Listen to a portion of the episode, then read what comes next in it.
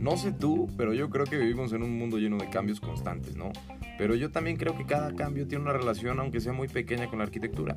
Yo soy Luis Esteves y en este podcast siempre buscamos hablar de cómo ve el mundo de la arquitectura un millennial, pero también del cómo siempre buscamos un punto de equilibrio entre tener éxito, pero no dejar de ser feliz en el proceso. Así que quédate, espero que te gusten estos capítulos.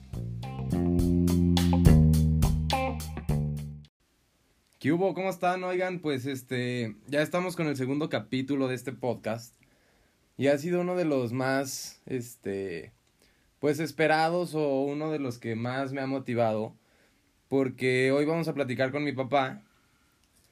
Que en el capítulo anterior ya les había dicho ciertas experiencias o ciertas, pues este, ¿cómo decirlo?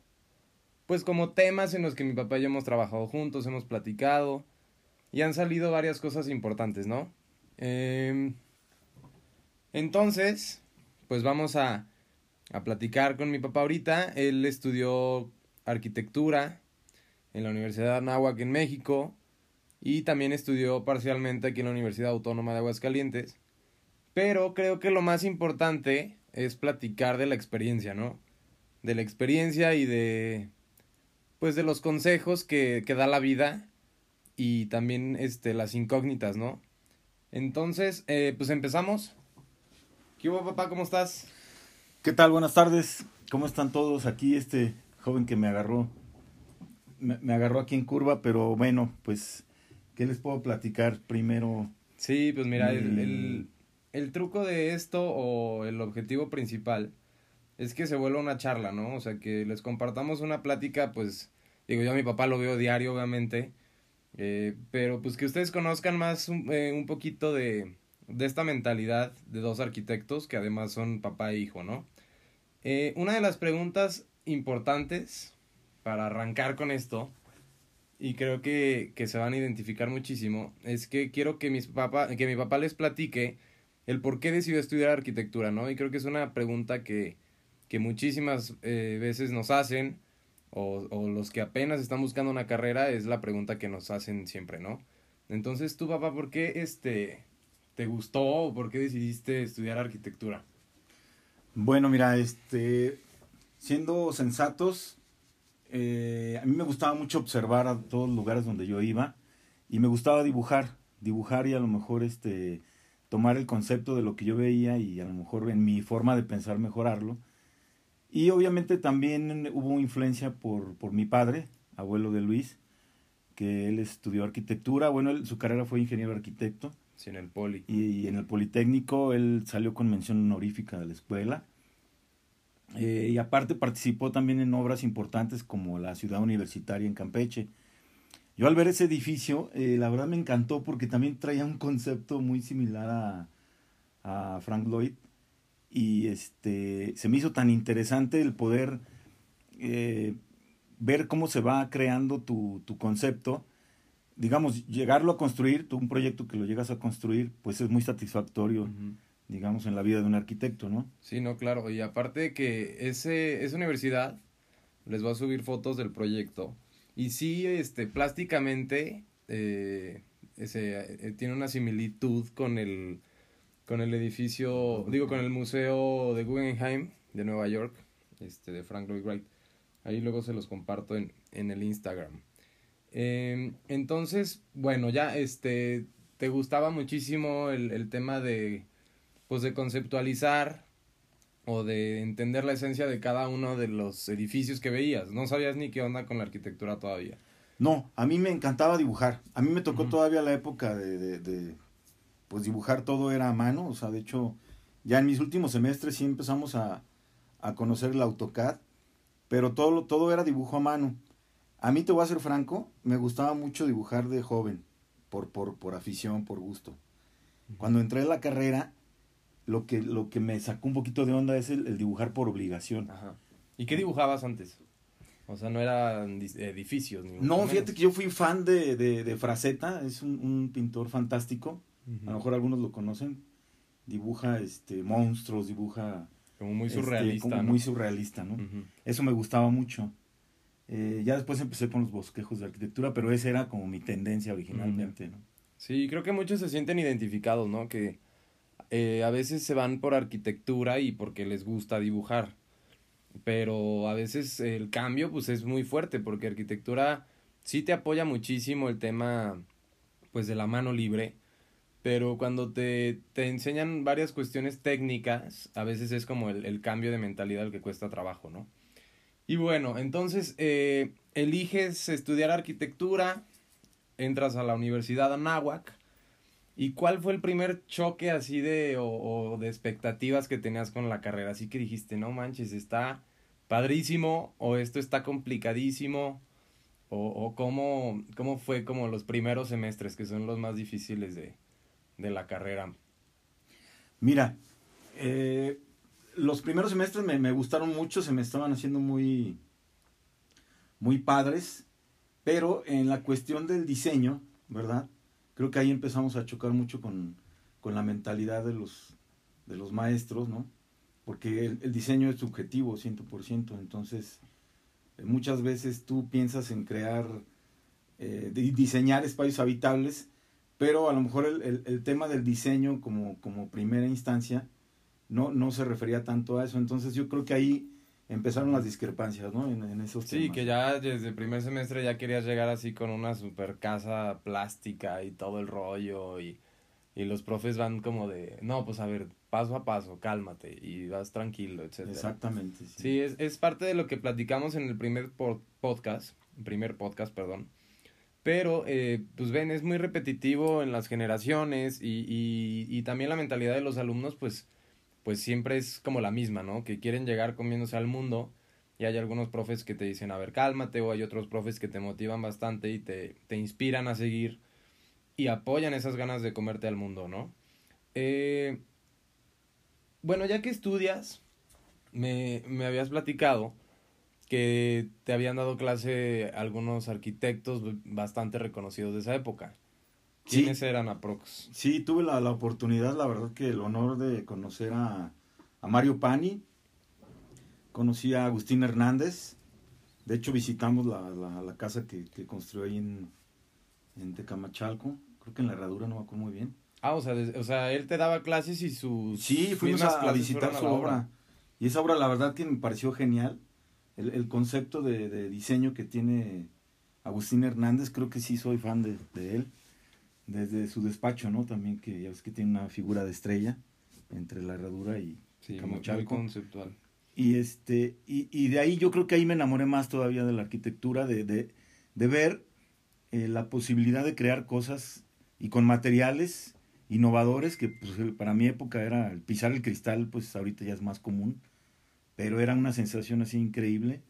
Y verlo conceptualizado y, construido, pues fue fantástico, ¿no? Para mí, fue, fue, fue genial. Sí, y me acuerdo que me platicabas que cuando fueron a visitar la casa, que hay una, hay una parte de, de la casa que tiene el, el, piso de cristal y eso se ve como el acantilado, ¿no? De la topografía del terreno. Es correcto, una parte de la terraza de la, de la casa es de cristal, entonces básicamente eh, te caminas sobre ella, llegas al, al, al, barandal que es de cristal y literal estás como volando, o sea, es un, un una sensación increíble y aparte de que se ve estupendo, ¿no? No, y sí me acuerdo que me habías dicho que hasta las niñas estaban bien, bien espantadas de no manches, ¿cómo voy a pisar ahí? etcétera. Imagínense, pues digo, el tiempo también, ¿no?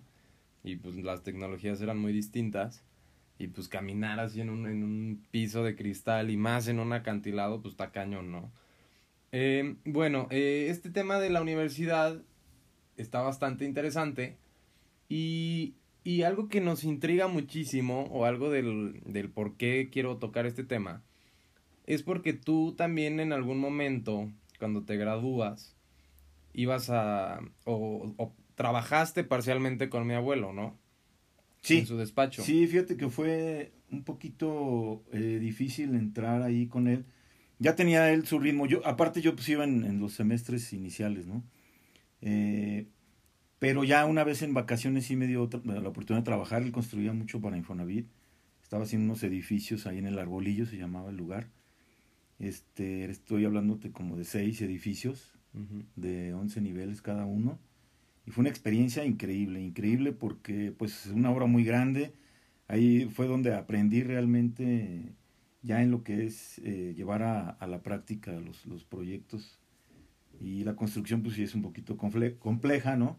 Eh, a esa edad a la vez más compleja, pero aprendes muchísimo y es súper padre convivir con la gente que construye, con los obreros, con residentes, con proveedores, con todos. Es un mundo donde la verdad sí eh, les aconsejo que se enamoren de la carrera porque va a ser algo así que pues, lo van a vivir toda la vida y, y a veces es complicado y este... No sigue siendo complicado. Y es un riesgo, ¿no? Siempre, pero la verdad que sí es algo que... Que vale la pena. Es correcto. Y este, y en algún momento de, de ese, pues de cuando trabajas con mi abuelo, había choques como de la edad o de la ideología o o de que tú traías ideas nuevas y él ya traía su pues su ritmo de trabajo, su mismas este pues su misma ideología de la arquitectura, ¿no? No sé cómo se manejó eso entre entre mi abuelo y tú, pero creo que es importante que lo platiquen, digo, porque pues en mi caso yo trabajo contigo y así como estamos tú y yo ahorita, creo que hay muchísimas personas que se podrían identificar y podríamos este pues decirles cómo se vive la situación y aparte, pues si podríamos aconsejarlos en algún momento de ese tema, estaría pues padrísimo, ¿no? Porque muchas veces este, hay, hay personas que no les gusta trabajar con sus papás, pero hay otras, este, pues como en mi caso, que me gusta tener un equilibrio entre hay proyectos en los que trabajamos juntos y luego hay proyectos en los que no, o tú estás especializado en, en temas que, que pues a mí casi no me interesan y, y yo puedo llevar temas que pues quizás a ti también te cuesta un poco de trabajo o no te interesan tanto, ¿no? Ah, sí, claro, claro, mira, este, una vez, mi padre casi no se metía conmigo mucho, pero sí me aconsejaba, este, en la cuestión del diseño, del, del proyecto, ¿no? El proyecto era muy importante. Eh, mira, por ejemplo, una vez estaba yo haciendo una entrega como a las 3 de la mañana, llegó mi papá también tarde, vio un corte que estaba yo haciendo, y como que ahí lo convencí, como que dijo, oye, eso es la arquitectura, me dijo, ¿no? O sea, fue un proyecto ahí que lo adecué a un terreno, eh, a la topografía del terreno y todo, le gustó. Y casualmente, por, por su carga de trabajo y todo, pues sí estuvimos un poquito separados, la verdad, de, del ámbito cultural. Digo cultural y digo laboral, perdón. Pero después, por azares del destino, empezamos a trabajar juntos, ¿verdad? Este, empezamos a, remodelar y a construir y la verdad que sí fue un super apoyo porque, eh, te voy a platicar algo, el regresar después de tener experiencia en obra y construcción a proyectar, yo creo que ahí es donde realmente ya, ya nadie te gana, ¿me entiendes? O sea, el, el poder proyectar, construir y regresar a proyectar, ya tienes toda la experiencia, ya viviste todos los pormenores de obra y todo, entonces ya puedes realizar un excelente proyecto. Y pues eso sí, la verdad que es muy satisfactorio, ¿no? Y eso lo aprendí mucho también de él. Y ahorita, pues por la experiencia y la edad que ya tengo, sí, claro. sí se los, se los aconsejo. Y por ejemplo, ahora que tú y yo estamos trabajando juntos en algunos proyectos o, o, pues que también se han construido, ¿cómo crees que tú y yo tenemos el equilibrio para no discutir tanto? Digo, porque cuando empezamos a trabajar pues yo traía como bastantes ideas, etcétera, y me quería meter demasiado, y yo también cometí errores de pues creerme una experiencia que pues, o un conocimiento que pues te lo dan los años también, ¿no? Y, y ahora que ya estamos trabajando muy bien, muy fluido y nos va bien, gracias a Dios, en el tema de, pues, de logística en el despacho, ¿cómo crees o qué crees que ha sido algo de lo, de lo bueno que tenemos de trabajar tú y yo juntos ahorita?